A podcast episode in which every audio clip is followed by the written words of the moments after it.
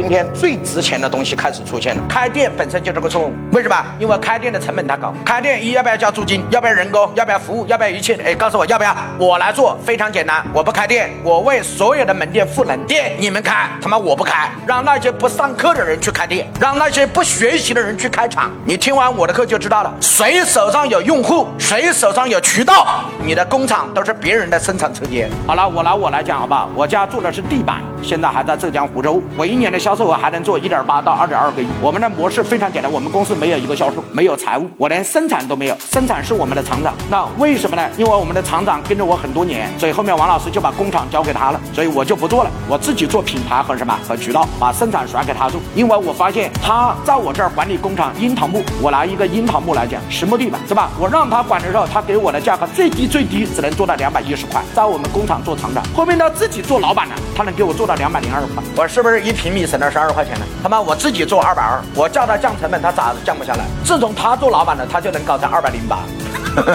你看我是不是赚了十二块？第二，我厂房是不是租给他了？机器是不是租给他了？我是不是还有租金呢？第三，我让他给我做 OEM，我自己的单给他做，我还在外面拉单给他做，这家工厂是不是还有点利润呢？我还有三十五个点的分红。你看，这比我让他做我厂长强吧？现在我从来不叫他叫周厂长，我都叫周老板。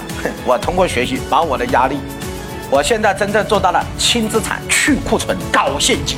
让那些不学习的老板变成你的生产车间，让那些不学习的老板的门店为你所用。只要你掌握了顶层的技术，你的思维超越他，他的东西就会变成你的。听课要听这种课，你才知道你在哪儿做生意应该怎么做，该怎么赚钱，赚什么钱，在哪个点赚钱，如何来设计二十七种钱是怎么来的。这一门功课是所有的老板都要学的。在我这儿，我相信每一点都对你启发都比较巨大。你解决任何一点都不是你用多少钱来换来的，你拿去就可以用。点屏幕下方的这个小。黄车，小黄车里面可以直接购买。